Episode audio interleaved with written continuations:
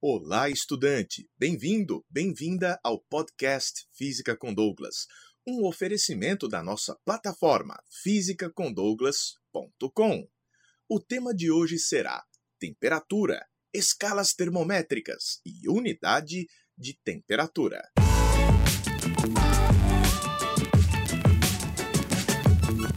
E vamos começar nossa reflexão a respeito dos conceitos.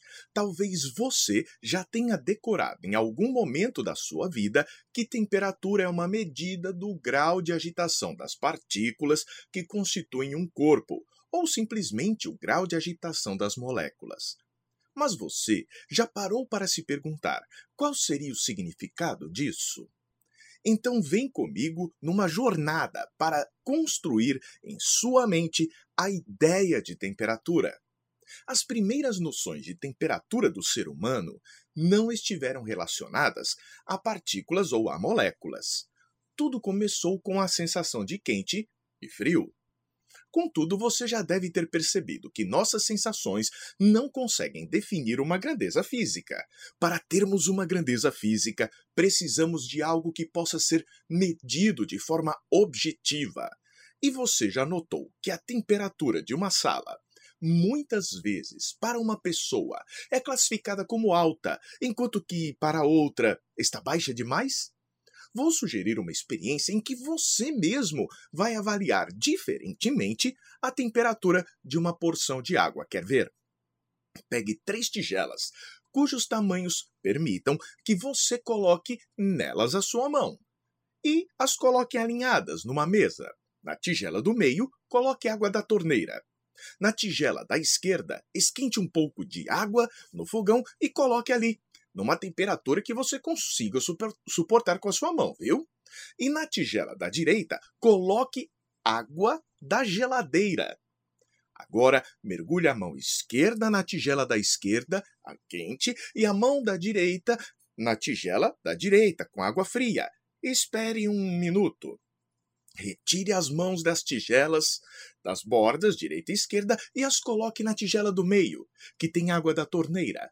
Você vai ter sensações diferentes com cada uma das mãos. Faça o experimento e depois me conte o que você sentiu. Agora que já observamos as limitações desse experimento, vamos buscar fatos que nos permitam medir a temperatura de forma objetiva. Imagine um recipiente dentro do qual deixamos em contato térmico dois objetos, um quente e outro frio. Vai passando o tempo e aquele que está quente vai tornando-se menos quente, e aquele que está frio, menos frio. E continuam se transformando termicamente até que ambos se tornam mornos e deixam de se transformar. Dizemos que foi atingido o equilíbrio térmico.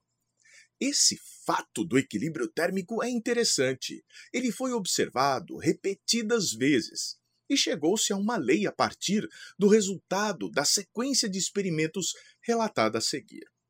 Observe: colocam-se em contato térmico dois corpos, A e C, e observa-se que não se transformam termicamente. Logo, A e C estão em equilíbrio térmico colocam-se em contato térmico agora um outro corpo B com aquele C de antes, e se observa que também estão em equilíbrio térmico entre si.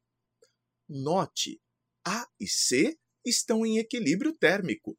B e C também estão em equilíbrio térmico. Quando colocamos A e B em contato térmico entre si, inevitavelmente será observado que eles também estão em equilíbrio térmico entre eles. Não haverá transformações térmicas. Daí se enunciou a lei zero da termodinâmica. Se dois corpos, A e B, estão em equilíbrio térmico com um terceiro corpo, o C, então eles estão em equilíbrio térmico entre si. A partir daí, se pôde definir temperatura como a propriedade que dois corpos em equilíbrio térmico têm igual valor. Ou seja, se dois corpos estão em equilíbrio térmico, esses dois corpos têm a mesma temperatura. Eu sei, Talvez você tenha estudado tudo isso na ordem inversa. Os livros didáticos apresentam primeiro o conceito de temperatura e apenas depois falam da lei zero. Mas isso não é o que acontece na ciência. Não seria possível definir a temperatura antes de se observar a lei zero. Aliás, a noção de relação entre temperatura e agitação das partículas veio apenas depois, com o estudo dos gases. Agora que construímos a ideia de temperatura a partir da lei zero, podemos notar que, nessa concepção, não haveria temperatura mínima. Com base nessa ideia, então não se criou uma unidade de temperatura, criaram-se escalas de temperatura. Escala é como um eixo x que possui um ponto zero e para um lado valores positivos e para outro valores negativos, indo do menos infinito ao mais infinito. Daí aparece outra pergunta. Tá, mas como medir essa tal dessa temperatura na prática? Certas substâncias possuem propriedades que se modificam de forma visível com a temperatura. Essas propriedades recebem o nome de substâncias termométricas, e essas propriedades são chamadas grandezas termométricas. O caso mais comum é o do mercúrio. Hum, o termômetro de mercúrio consegue mostrar o aumento ou a diminuição da temperatura por meio da altura da coluna do mercúrio. O mercúrio visivelmente se dilata quando a temperatura aumenta e se contrai quando diminui. Agora voltemos às escalas. Não havendo temperatura mínima, precisamos de duas temperaturas de referência para que possamos reproduzir em qualquer lugar do universo e criar o degrau dessas escalas termométricas. São utilizados os pontos de fusão e de ebulição da água, a pressão de uma atmosfera, a pressão do nível do mar. A construção de uma escala envolve a escolha arbitrária, do tipo porque eu quis, de valores para essas duas temperaturas. Celsius escolheu 0 graus para o ponto de gelo e 100 graus Celsius para o ponto de vapor. Já Daniel Fahrenheit escolheu 32 graus Fahrenheit para o ponto de gelo e 212 graus Fahrenheit para o ponto de vapor. Eu sei, esses valores são estranhos. Há muitas histórias sobre os porquês de Daniel Fahrenheit ter escolhido esses valores mas não se sabe ao certo né, quais foram as razões. Há fórmulas para as transformações dos valores dessas escalas. Digo fórmulas porque a transformação do valor da temperatura é diferente da transformação da variação da temperatura. Vou dar um exemplo. Imagine que você pegou gelo fundente e esquentou até virar água em ebulição.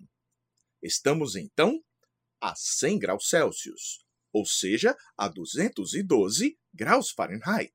Agora, de quanto foi o aumento de temperatura? De 0 graus Celsius a 100 graus Celsius. Aumentamos 100 graus Celsius. Mas na escala Fahrenheit, fomos de 32 graus Fahrenheit a 212 graus Fahrenheit. O aumento foi de 180 graus Fahrenheit. Olha que louco! Um aumento de 100 graus Celsius corresponde a um aumento de 180 graus Fahrenheit. Mas quando estamos à temperatura de 100 graus Celsius, essa temperatura corresponde a 212 graus Fahrenheit. Eu confesso que, por mim, apagava essa escala Fahrenheit da história da física. Mas países de língua anglo-saxônica gostam dessa escala. É, Inglaterra, Estados Unidos. Contudo, como eu havia mencionado, no estudo dos gases se observou que havia uma relação entre a temperatura e o movimento de agitação das partículas que constituem um corpo. E você sabe que a agitação tem um valor mínimo, o repouso. Verificou-se então que, observando um gás confinado em um recipiente com volume constante, a redução de temperatura implicava a redução na pressão que o gás exerceria nas paredes do recipiente. Tal pressão se deve à colisão das partículas do gás com essas paredes. A redução da temperatura faria então as partículas perderem a agitação, colidindo mais fracamente, diminuindo a pressão. Extrapolações dos gráficos obtidos permitiram verificar que a temperatura em que as partículas estariam paradas corresponderia a aproximadamente menos 273 graus Celsius, ou menos 460 graus Fahrenheit. William Thomson, que recebeu o título de Lord Kelvin, então criou o que hoje é a unidade de temperatura no sistema internacional, resolvendo adotar o valor de zero, zero Kelvin, para a menor temperatura que existia, para a agitação zero. Ou seja, zero Kelvin para menos 273 graus Celsius. Contudo, manteve as mesmas variações que a escala Celsius.